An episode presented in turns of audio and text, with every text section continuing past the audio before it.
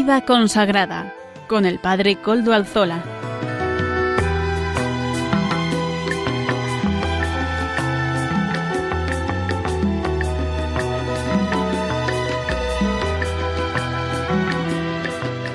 Buenas tardes, hermanos, amigos y oyentes. Hoy es jueves y son las 5 de la tarde, una hora menos en las Islas Canarias. Es por tanto la hora de vida consagrada en Radio María. Les saluda con sumo gusto Padre Coldalzola, Trinitario. Hoy emito de nuevo desde Algorta, desde mi casa, ¿verdad?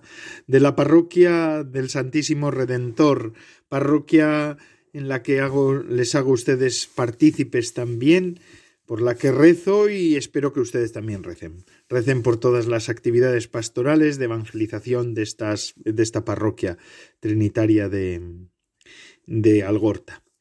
Y como ya es conocido para todos los oyentes del programa, nos encomendamos al inicio del mismo al Beato Domingo Iturrate, nuestro patrono y protector.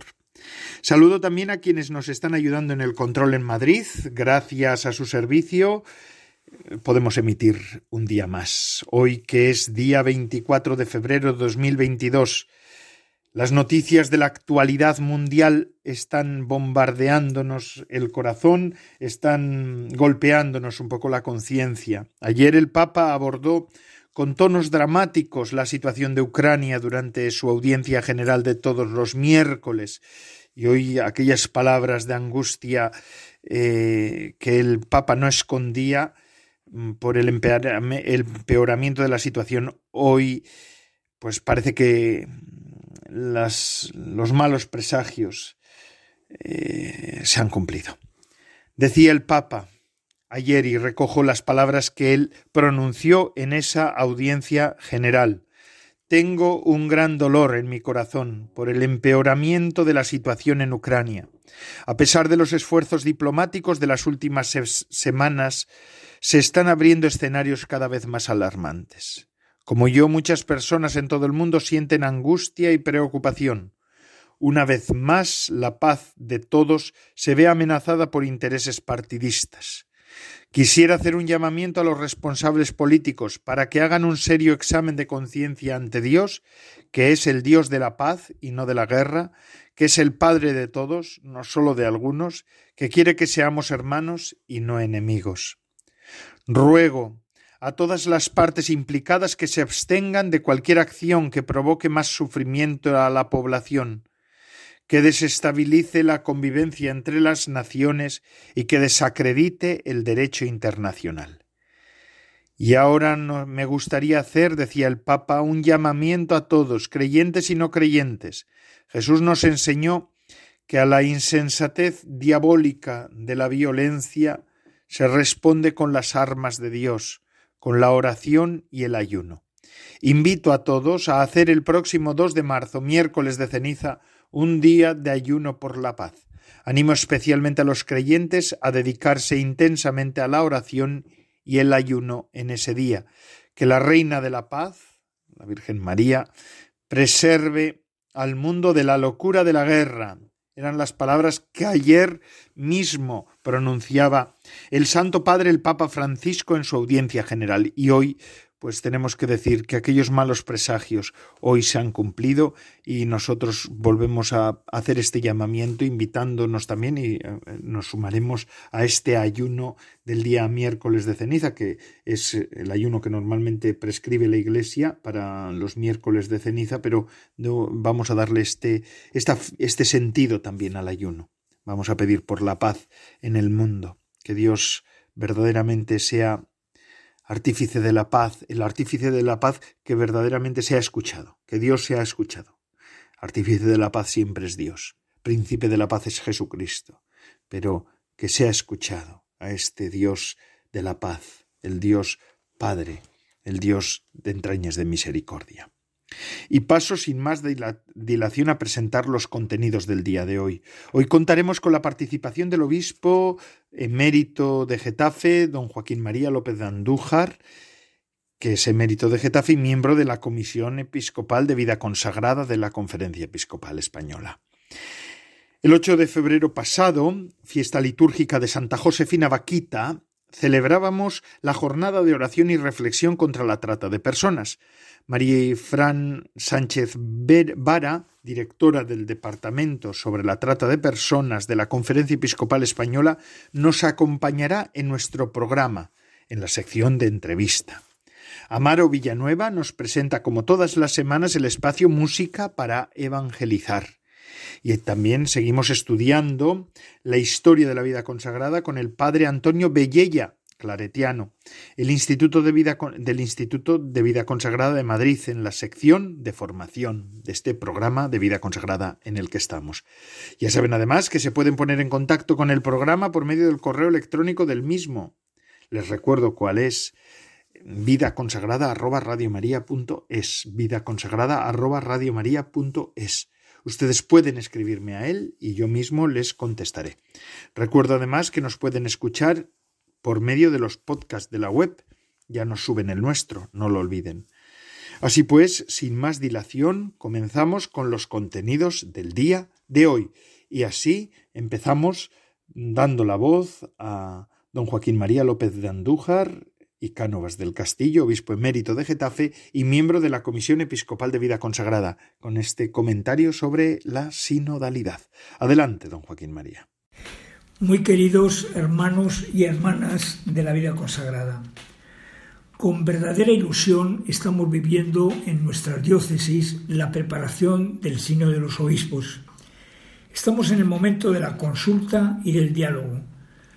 Todos hemos de ponernos a la escucha del Espíritu Santo, que es Señor y dador de vida, para descubrir ¿Qué es lo que el Señor quiere de nosotros en este momento de la historia tan necesitado de luz y de orientación? Hoy quiero comentar con vosotros el número 13 del documento preparatorio del sínodo.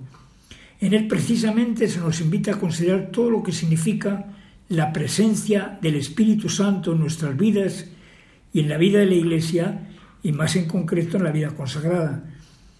El Espíritu Santo es el alma de la Iglesia cuando los discípulos en la última cena están tristes porque temen que el paso del Señor por la tierra esté a punto de concluir, el Señor les consuela y les anima y les promete la presencia del Espíritu Santo. No tienen nada que temer, Él nunca les va a abandonar. Siempre estará con ellos a través del Espíritu Santo que les llenará de fortaleza y consuelo, les ayudará a entender y a vivir las palabras de Jesús y les irá conduciendo hacia la verdad plena. Por eso es muy importante que con motivo del sínodo el pueblo de Dios en su totalidad se ponga a la escucha del Espíritu Santo para entender qué quiere ahora de nosotros. Cuando algo resuena unánimemente en el corazón de los fieles, no cabe duda de que en esa experiencia fuerte de comunión en la fe, Dios quiere comunicarse con nosotros, quiere decirnos algo importante para el momento que vivimos. No es que la fe cambie, lo que sucede es que esa fe recibida de los apóstoles y que permanece intacta a lo largo de la historia, en este momento, por la luz del Espíritu Santo, nos ofrece matices nuevos, ocultos hasta ahora, o nos presenta caminos de renovación interior y de impulso apostólico que estaban dormidos, o quizá incluso nos descubre pecados de los que hasta ese momento no éramos suficientemente conscientes y que es necesario sanar con la misericordia de Dios. Así lo dice claramente el Concilio Vaticano II, que cita este documento, en la Constitución dogmática sobre la Iglesia, la Lumen Gentium, en el número 12, cuando nos dice que en virtud de la unción del Espíritu Santo, recibida en el bautismo, la totalidad de los fieles no puede equivocarse cuando cree. Y esta prerrogativa peculiar suya la manifiesta, manifiesta el sentido sobrenatural de la fe de todo el pueblo de Dios cuando desde el obispo hasta los últimos fieles presta su consentimiento universal en las cosas de la fe y las costumbres. Nos podemos preguntar, ¿cómo se concreta esta acción del Espíritu Santo? Para para contestar a esta pregunta, el documento que comentamos nos ayuda a aclarar varias cosas importantes. En primer lugar, la acción del Espíritu Santo se concreta y se hace visible a lo largo de la historia en lo que llamamos la tradición, tradición con mayúscula. Cuando existe esa comunión unánime, no cabe duda de que es el Espíritu Santo el que guía a los creyentes hacia la verdad plena. Y a través de esta acción suya, la tradición auténtica, que deriva de los apóstoles, progresa en la Iglesia y hace que todo el pueblo de Dios vaya creciendo y madurando en la fe. En segundo lugar, esta experiencia del Espíritu que vive todo el pueblo de Dios puede llegar por diversos cauces. El documento se fija en tres. La contemplación y el estudio de los creyentes. El testimonio de los santos, que como la Virgen María guardan en su corazón lo que van viendo y oyendo, llegando así a una percepción íntima de las cosas espirituales. Y el anuncio de aquellos sucesores de los apóstoles que recibieron el carisma cierto de la verdad. Así lo señala la Dei Verbum en el número 8. En cualquiera de estos cauces podemos estar nosotros, aunque no seamos conscientes de ello. Podemos ser cauces de la acción del Espíritu Santo con la contemplación y el estudio de la palabra de Dios, siendo fieles a nuestra vocación de santidad, siguiendo fielmente el carisma que el Señor nos ha regalado y prestando atención al magisterio de nuestros pastores. Esta experiencia sinodal que estamos viviendo, nos dice el documento, y con esto ya concluyo, ayudará sin duda al pueblo de Dios reunido por los pastores a adherirse al sagrado depósito de la palabra de Dios confiado a la Iglesia y a perseverar constantemente en la enseñanza de los apóstoles, en la fracción del pan y en la oración, y a realizar una maravillosa concordia de pastores y fieles para conservar, practicar y profesar la fe recibida. Para todos un saludo muy cordial y mi bendición. Agradecemos al, a Monseñor don Joaquín María López de Andújar y Cánovas del Castillo por el audio enviado sobre el proceso de la sinodalidad. Y al comienzo del programa les decía que hoy tenemos como invitada a Marifran Sánchez Vara, la directora del Departamento de Trata de Personas de la Conferencia Episcopal Española. Mm, buenas tardes, Marifran. Hola, ¿qué tal? Buenas tardes. Porque el 8 de febrero celebrábamos la Jornada Mundial de Oración contra la Trata de Personas, ¿no es así, Marifran? Sí, efectivamente, desde el año 2015, bueno, el Papa Francisco le, propuso a la Unión Internacional de Superiores y Superiores Generales en Roma eh, que motivaran, organizasen y se promoviese cada año, con motivo del 8 de febrero, que es el Día de la Memoria Litúrgica de Santa Josefina Vaquita, la celebración y, bueno, la motivación de la celebración de esta jornada mundial de oración y reflexión contra la trata. Mm.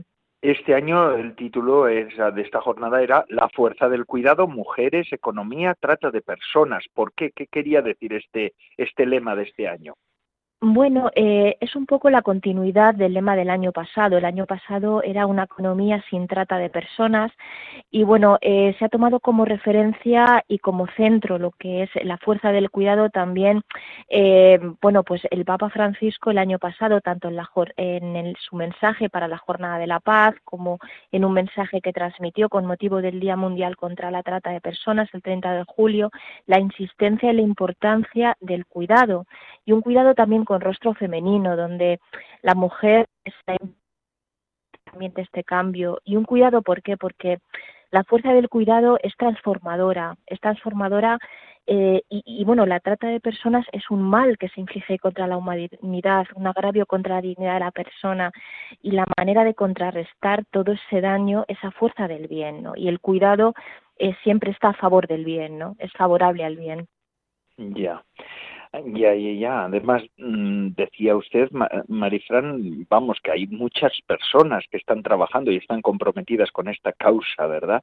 De la trata de personas, de erradicar esta lacra, ¿verdad? Porque yo creo que es una de las grandes vergüenzas que existen en la humanidad. Bueno, la humanidad va bien servida en este momento, eh, lamentablemente, y no me río, sino es para llorar, pero bueno, es para rezar al Señor.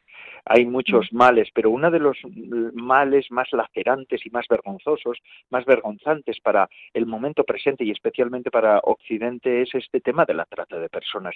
Y hay mucha gente comprometida en esta causa, ¿no es así, Marifran? Sí, sobre todo porque, bueno, estamos hablando, cuando hablamos de trata, hablamos de de esclavitud, de esclavitud, algo que se radicó hace, hace siglos. Y si pensamos en la esclavitud, pensamos en algo de otro tiempo. Y es algo que se está dando actualmente, que es consecuencia también de muchas injusticias, del desequilibrio económico. Porque a fin de cuentas las personas normalmente que son captadas, eh, que son engañadas, que son eh, amenazadas para eh, y bueno que son captadas para, para ser explotadas como, víctimas de la trata, pues son personas que viven situaciones muy complicadas, ¿no? Y también esto es fruto de de, de, un mundo muy muy muy injusto donde hay mucha desigualdad y luego también pues bueno pues de la ambición de muchas personas que solo buscan el negocio que solo buscan enriquecerse y, y es un es un delito también y es un problema donde la persona acaba convirtiéndose en un objeto, en un objeto que, que, se explota, que se compra, que se vende y es denigrante para su dignidad, ¿no? Aparte de que se violan todos sus derechos fundamentales. Y sí, eh, pues es chocante que en pleno siglo XXI, con todo el avance a muchos niveles que la, que la humanidad ha alcanzado, estemos hablando de que existe esta realidad y está a la vuelta de la esquina, o sea, la tenemos en casa. No es algo tan cerca, del tan cerca. Esto es igual a una de las cosas que llama la atención a, los, a las personas que nos están escuchando. Tan cerca tenemos está que el problema tenemos que tener en cuenta que España es un país de destino de víctimas de la trata, fundamentalmente con fines de explotación sexual. España es el tercer país del mundo en, en, consumo, bueno, por llamarlo de alguna manera, de prostitución, con lo cual la trata es una consecuencia de, que exista la prostitución, porque es, la trata provee de, de a ver, vamos a decirlo, eh, eh, de, materia prima, por decirlo de alguna manera. Esta es la cruda realidad, es un mercado, es un mercado. Y lo que me, mm, sí, lo que lo que comentábamos, hay muchas personas que están trabajando por visibilizar, por sensibilizar, por concienciar, por hablar de ello, porque cuando algo no se habla de ello, no se conoce, no existe. No tomamos conciencia de que existe, de que hermanos y hermanas nuestras están sufriendo todo esto y tenemos que actuar porque cada uno desde donde estamos podemos aportar nuestro granito de arena. Y luego hay muchas congregaciones muchos proyectos de caritas diocesanas aquí en España concretamente que tienen proyectos de acogida, de acompañamiento a las víctimas bueno, pues que también se hace una formación para poder detectar estas situaciones, porque no solamente hay explotación sexual, sino también laboral, para la mendicidad, en el servicio doméstico, comisión de delitos. O sea, es, es, es, amplia la gama, ¿no? Terrible, es terrible. Además, escuchar que España es el tercer país en, en prostitución o en, mm, uso de la prostitución, por decirlo de alguna manera. ¿eh? Verdaderamente son cosas que, que nos tienen que mm, tocar nuestra sensibilidad y verdaderamente llevar a, a, dar un paso, ¿no? Usted decía que, que, la que hay muchos equipos diocesanos, ¿verdad? Y que esa creación de equipos pone de manifiesto la voluntad de hacer un camino juntos en sinodalidad. En ese sentido ha habido proliferación de equipos diocesanos sobre esta cuestión, ¿verdad? Sí, bueno, la trata es algo de lo que no se hablaba hace unos años. Eh, aunque hay congregaciones religiosas que en su carisma tienen la atención y el acompañamiento a la mujer en situación de vulnerabilidad, eh, pero bueno, pues ellas eh, desde su carisma estaban trabajando este aspecto, pero hemos empezado a tomar conciencia en los últimos años cuando, mm, bueno, se ha dado esa de alarma también desde estas congregaciones, está pasando esto y luego, bueno, con la llegada también del Papa Francisco con, en su pontificado, el, el, el tema de migraciones, refugiados y víctimas de trata es, mm, juega un papel muy importante. Él también cuando era obispo en Buenos Aires eh, trabajó mucho este tema, acompañó y, y, denunció esta, esta realidad de la trata. Entonces, bueno, yo he visto como en los últimos años a nivel de iglesia nos hemos fortalecido en nuestras redes, se ha ido creciendo, se ha ido llegando a todas las diócesis, se está hablando ya de este tema, se organizan vigilias de oración en numerosas diócesis y en cada vez en más lugares, porque estamos tomando conciencia a nivel global y a nivel local de, de que esta realidad existe y que tenemos que actuar. Qué bueno, qué bueno. Es necesario que la Iglesia hable siempre de liberación, de libertad. Además, está usted hablando con un, con un trinitario, un servidor trinitario, ¿verdad? Que, que, que, que, su función y su razón de ser en la Iglesia era eso, a luchar por la libertad, por eso estamos en tantos centros penitenciarios y también seguimos trabajando por, en esos lugares donde hay esclavitud, donde hay eh, persecución de los cristianos, que es también una de las maneras de, de esclavitud, de trata, ¿verdad? También en, en cierta medida. Pues gracias, gracias por el trabajo que están haciendo, además, pero vamos a seguir con algún tema más para que también la gente de Madrid, por ejemplo, eh, ahora va a haber una exposición fotográfica itinerante sobre esta cuestión. Punto y seguimos. La vida puede más. Esta exposición ha estado en diferentes lugares y ahora está haciendo parada en Madrid, si no estoy equivocado. Sí, bueno, es una exposición que inauguramos en marzo del año 2019, es por primera vez en la Catedral de la Almudena y es una exposición fotográfica que muestra la realidad de la trata en, con tres líneas argumentales, una que muestra el drama que vive la víctima, otra la indiferencia social ante este tema y una tercera la esperanza, el futuro de esta realidad, de este problema se sale.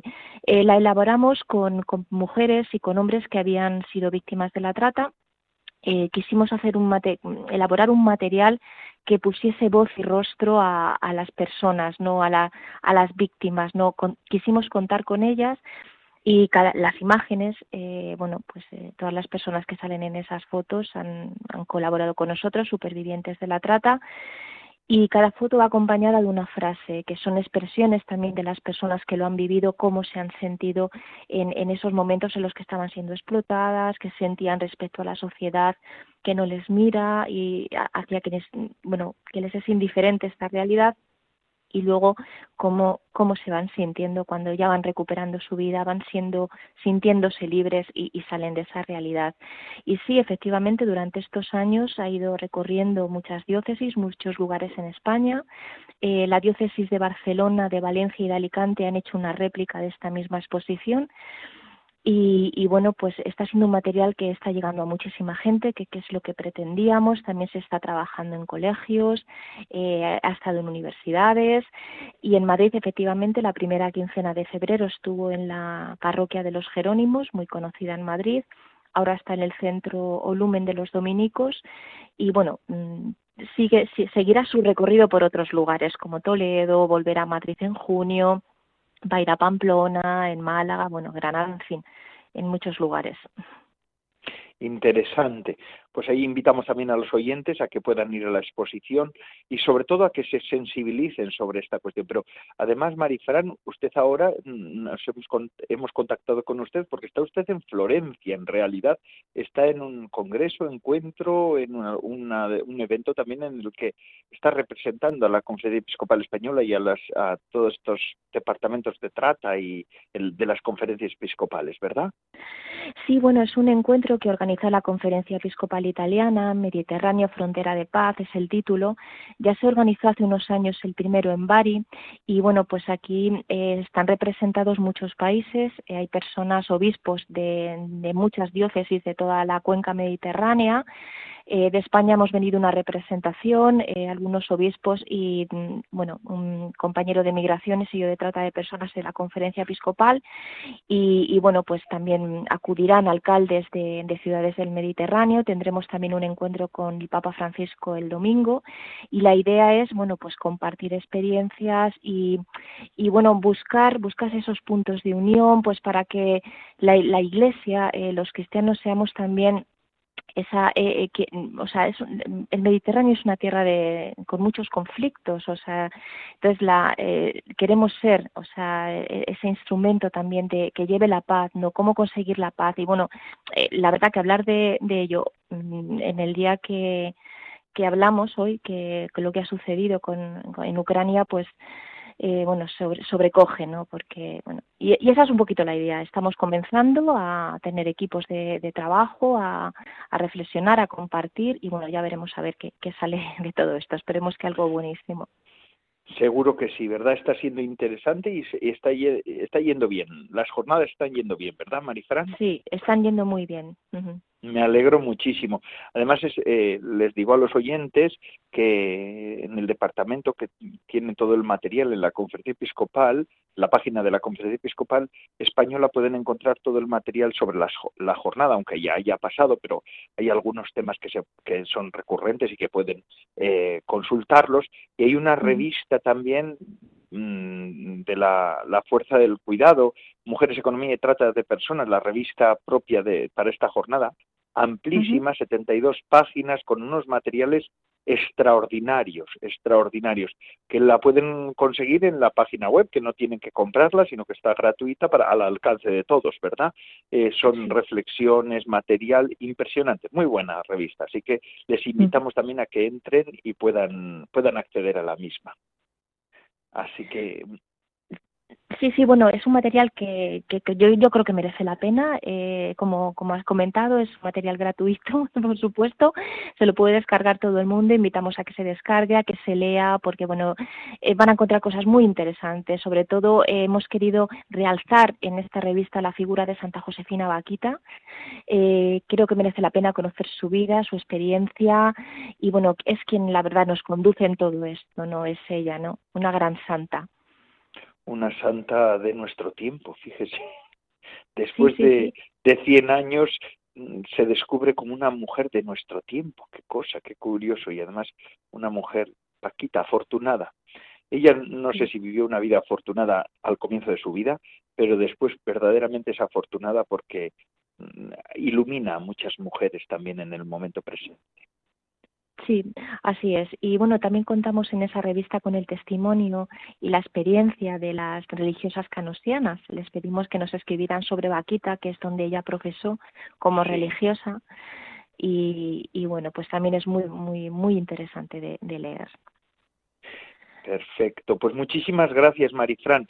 Voy a acabar esta entrevista ahora, después pasaremos a la sección de música para evangelizar, pero permítanme y permíteme eh, permítame usted también, que pueda leer eh, una oración que aparece ahí en esa revista para la Jornada Mundial de Oración y Reflexión contra la Trata de Personas, con la que acabaremos esta entrevista, si le parece.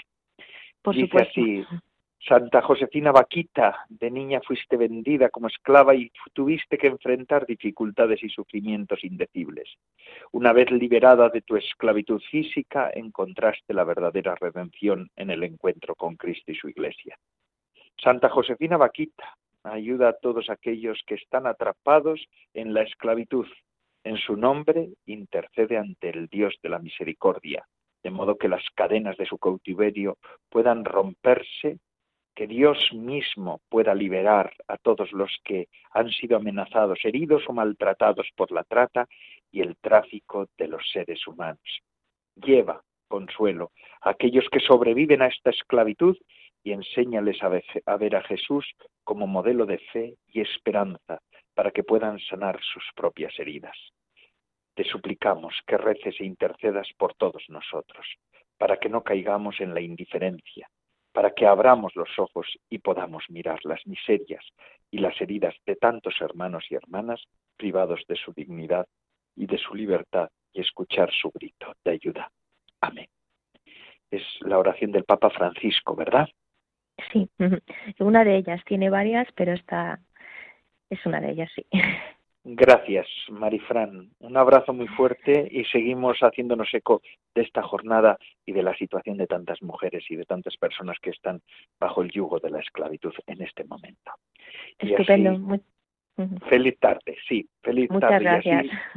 seguimos con nuestro programa. Vamos a escuchar de la mano de Amaro Villanueva música para evangelizar.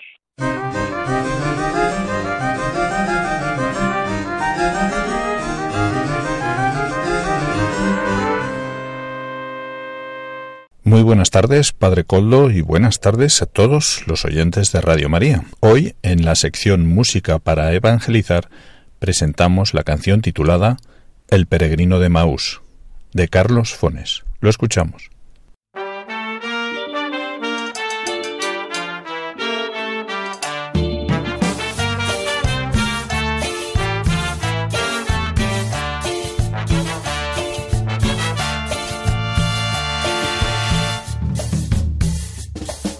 Llevabas conversando, me dijiste buen amigo y me detuve asombrado a la vera del camino.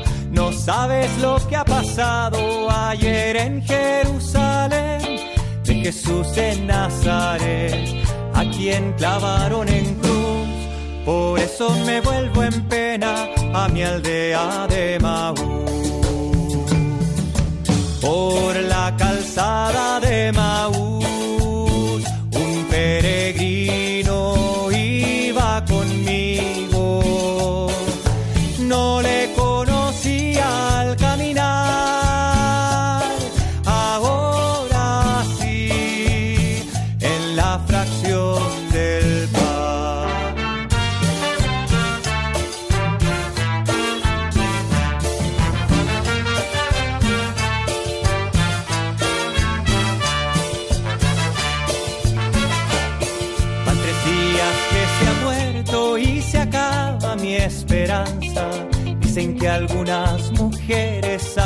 sepulcro fueron de alba. Pedro, Juan y algunos otros hoy también allá buscaron. Mas se acaba mi confianza, no encontraron a Jesús. Por eso me vuelvo triste a mi aldea de Maús por la calzada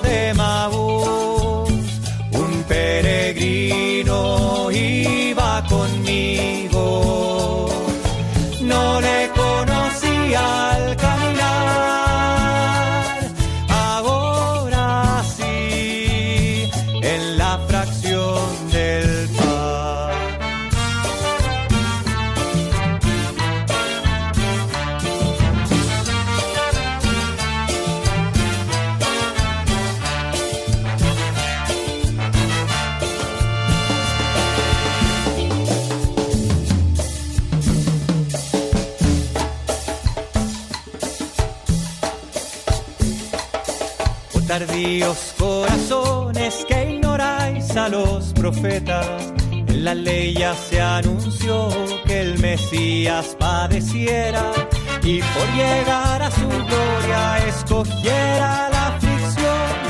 En la tarde de aquel día yo sentí que con Jesús nuestro corazón ardía a la vista de Maús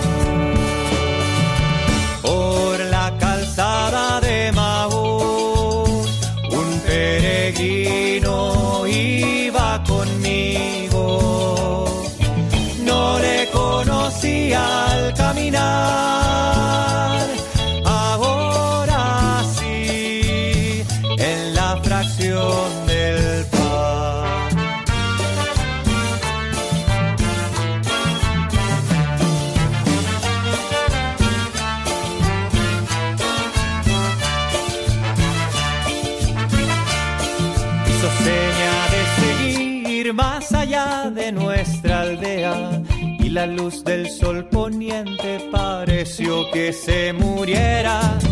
Quédate forastero, ponte a la mesa y bendice que al destello de tu luz, en la bendición del pan, mis ojos conocerán al amigo de Maús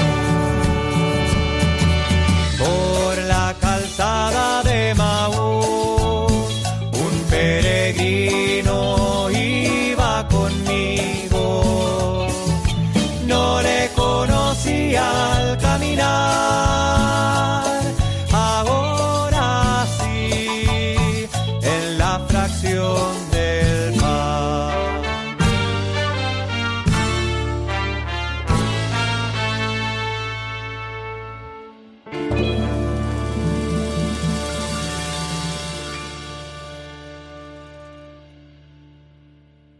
Después de esta canción de Amaro Villanueva, música para evangelizar, recojo también de antes de la canción esa idea de Marifran Sánchez Vara, que nos ha presentado la situación de la trata de personas, ¿verdad? Es verdad que estamos viviendo una situación de tremenda en el mundo, es así.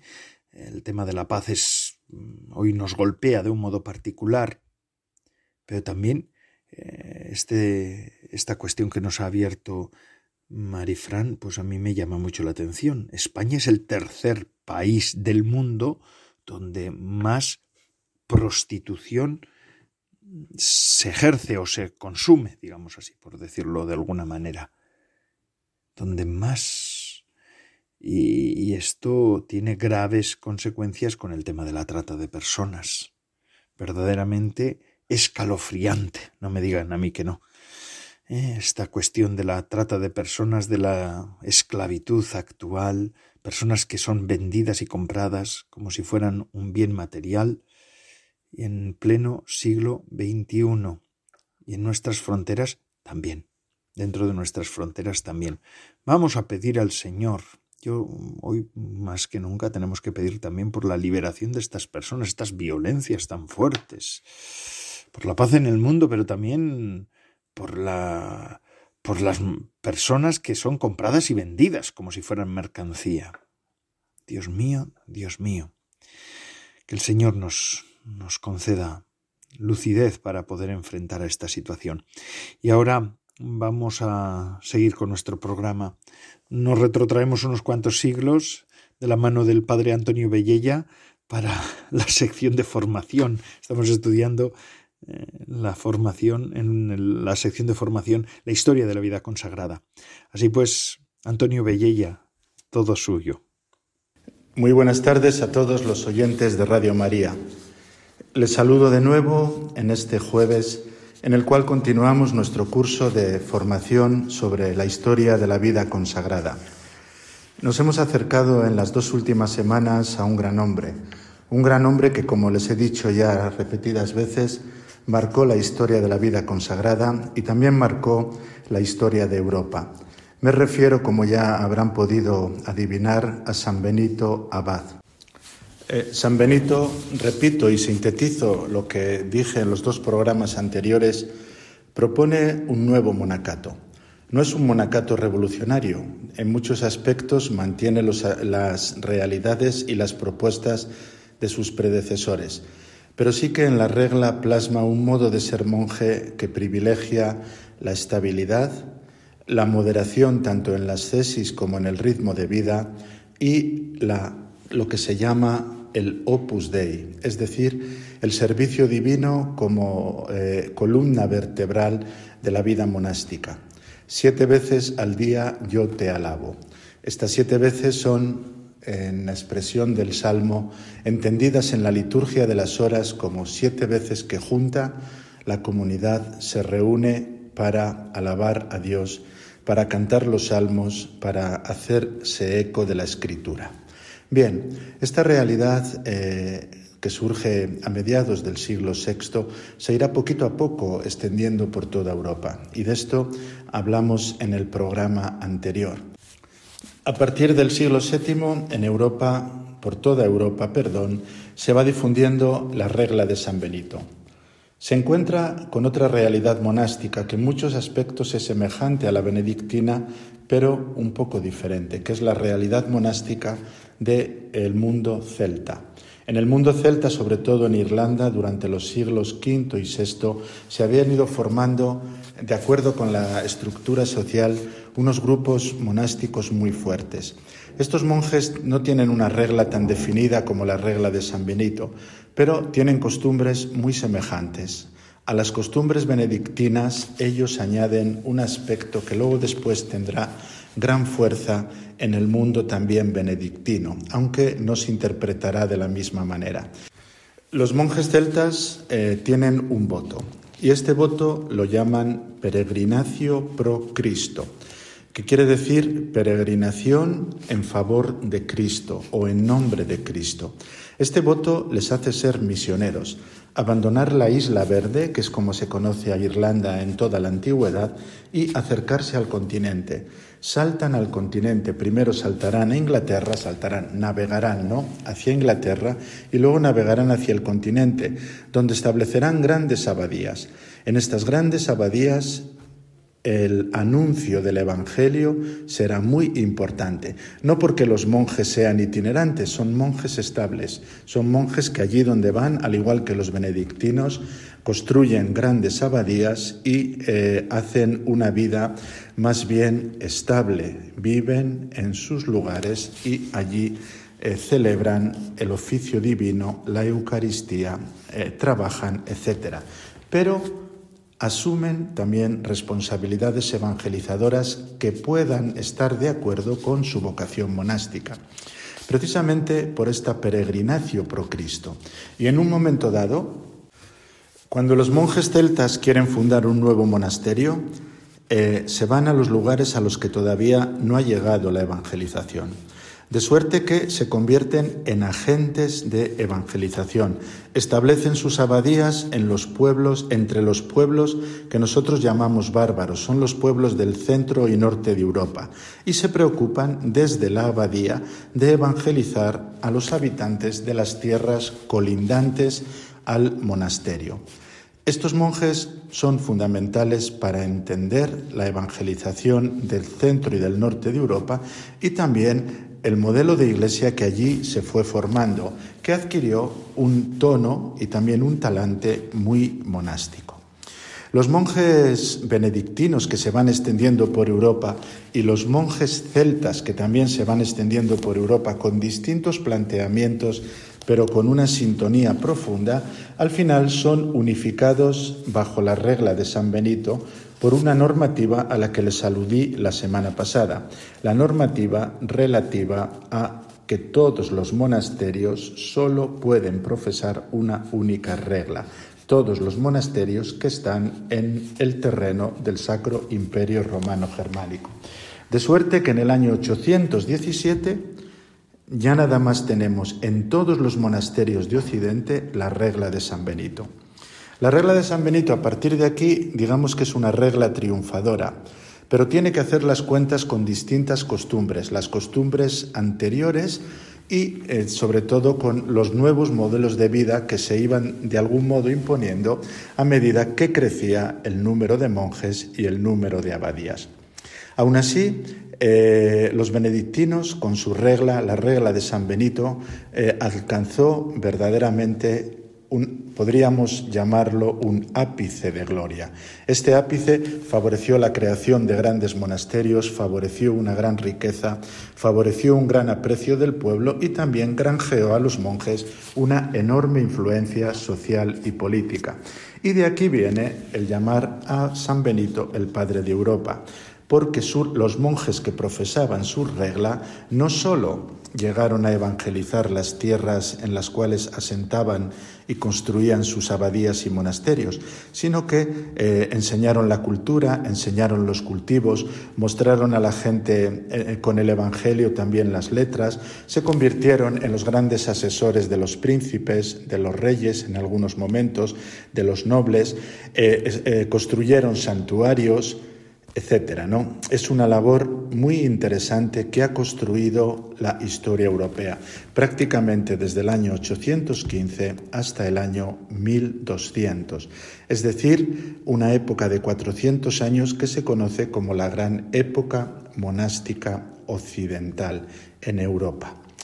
Eh, los monjes benedictinos con la regla unificada pasaron por diversos estados. Eh, poco a poco, al tiempo que iban eh, creciendo el número de las abadías, pues también eh, era más difícil mantener una unidad y eh, estar de acuerdo del todo con todas las características de la regla, porque en cada lugar y en cada circunstancia pueden ir cambiando un poquito o reformándose las normativas. Aún así, consiguieron siempre superar las grandes crisis por medio de las reformas. La primera gran reforma de los benedictinos, que eh, es del siglo X, es la que se llama la reforma cluniacense. La segunda gran reforma de los benedictinos, que, es del siglo XI, es la que conocemos como la reforma cisterciense. Los monjes cluniacenses son los monjes negros porque visten un hábito negro, los cluniacenses son los monjes blancos porque visten un hábito blanco. De estas dos reformas hablaremos la próxima semana. Hasta llegar a cluniacenses y cistercienses, entre los siglos IX y X tenemos otras propuestas de reforma que, aunque son muy importantes, no nos podemos detener en explicarlas despacio. Cluny, los cluniacenses, y Citeaux, los cistercienses, sí que los explicaremos la próxima semana.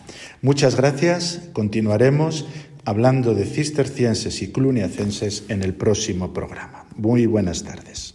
Gracias, Antonio Bellella. Padre Antonio Bellella, claretiano del Instituto de Vida Consagrada de, de Madrid, por estas palabras sobre eh, la historia de la, vida, de la vida consagrada. Qué interesante es, ¿verdad? Damos saltos en el tiempo, pero así podemos entender algunas de las cosas del presente se entienden conociendo y sabiendo la historia. Gracias por su contribución semanal. Y ahora antes de acabar el programa, vamos a escuchar también esta invitación de Radio María para poder acompañar y ayudar a la obra de evangelización de la Virgen que es Radio María. Escúchenlo.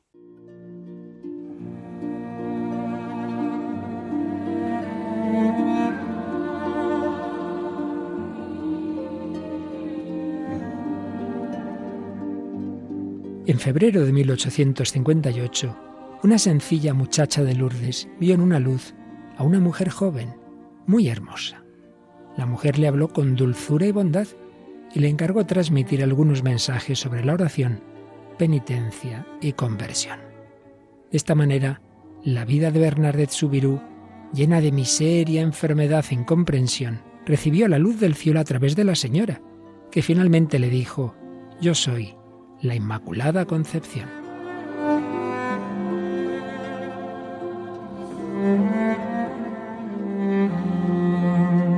Muy pronto los peregrinos comenzaron a poner velas y antorchas que desde entonces mantienen iluminada la gruta y expresan sus preocupaciones, fe y esperanza. Radio María quiere colaborar a difundir el mensaje de conversión que la Virgen recordó a la humanidad, así como presentar ante ella los corazones de todos sus oyentes. Te invitamos a encender una vela de amor en Radio María con tu oración, voluntariado y donativo. Puedes informarte de cómo colaborar llamando al 91 822 8010 o a través de nuestra página web radiomaria.es. Radio María, la fuerza de la esperanza.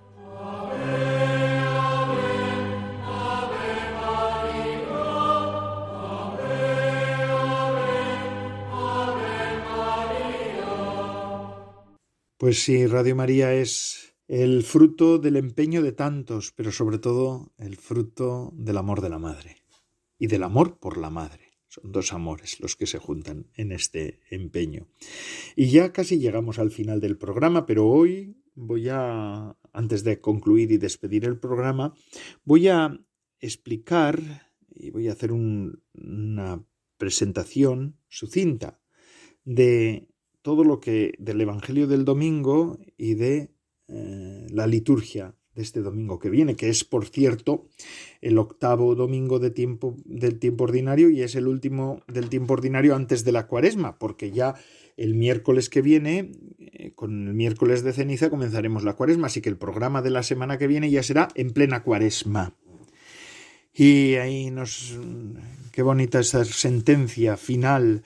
Lo que rebosa del corazón lo habla la boca, lo dice Jesús. Por eso en un mundo en el que hay tanta crispación y tanta guerra, será porque los corazones no están en paz.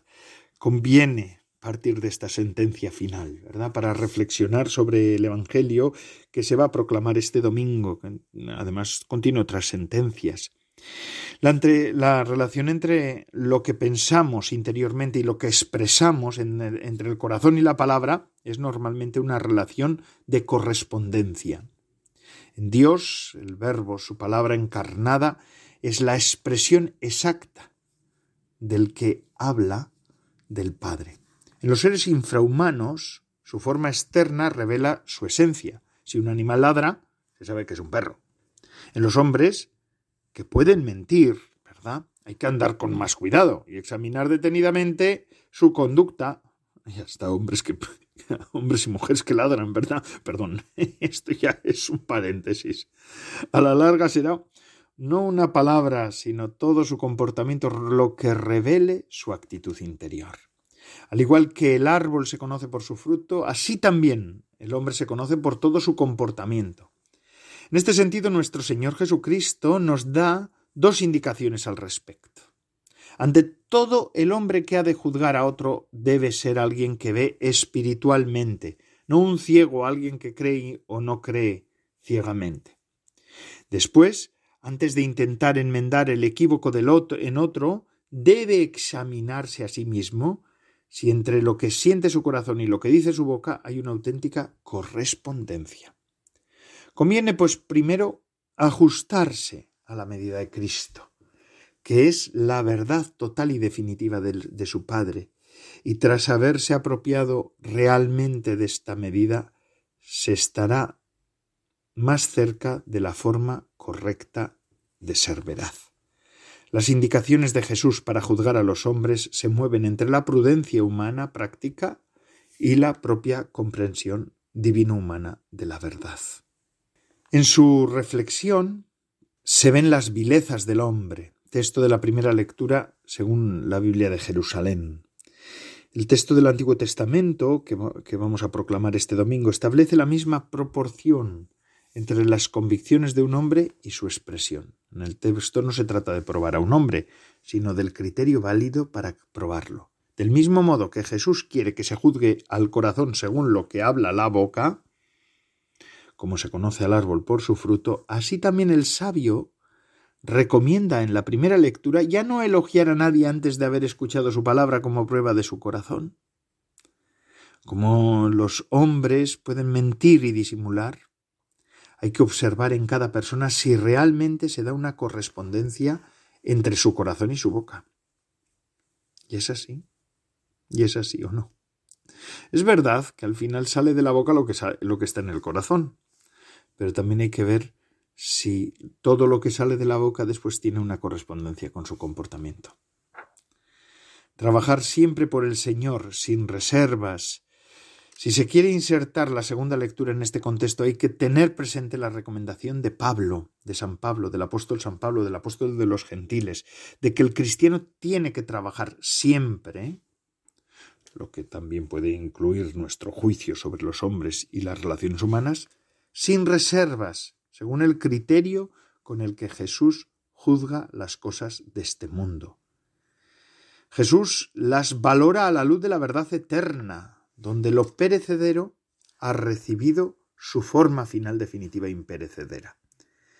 Si se nos dice que el día del juicio los hombres darán cuenta de toda palabra falsa que hayan pronunciado, entonces no sólo Jesús tiene también su entonces no sólo Jesús, sino también su discípulo, es decir, tú y yo, puede distinguir ya en la tierra entre el discurso fecundo y el discurso estéril. El Señor no dejará sin recompensa esta fatiga. Ciertamente hay discursos que sólo conciernen a los asuntos temporales, pero también estos deben ser pronunciados con una responsabilidad definitiva.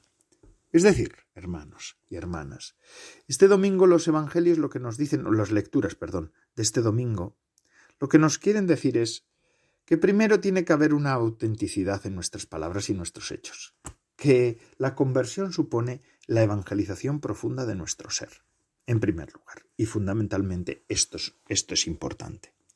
Pero también es importante saber que todo lo que hacemos, todo, todo, todo, todo, nos lleva o no a la salvación y a la vida eterna.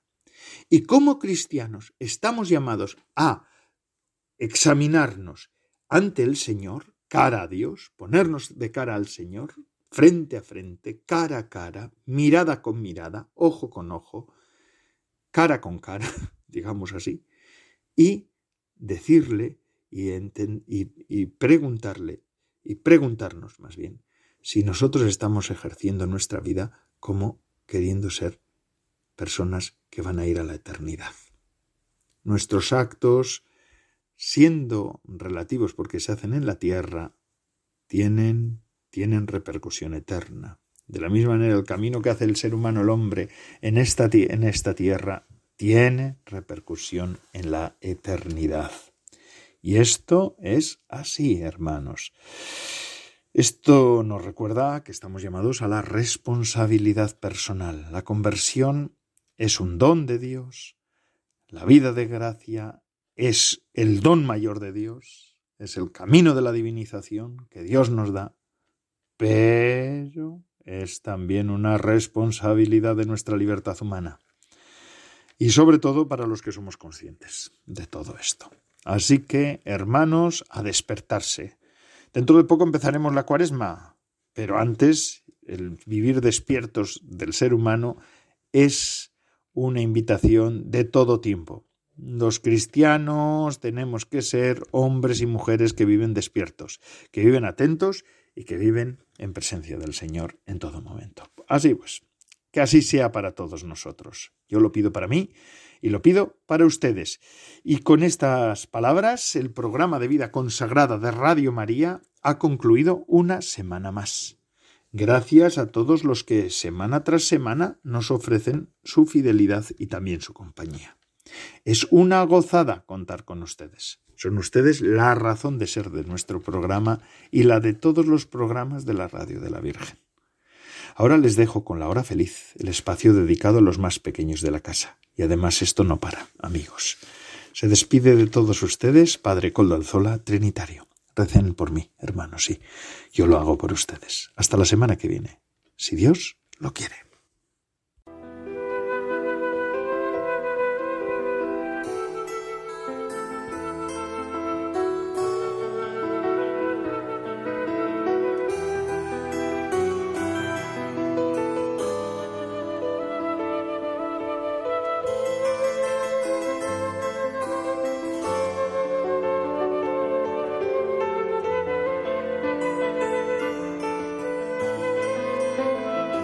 Consagrada con el Padre Coldo Alzola.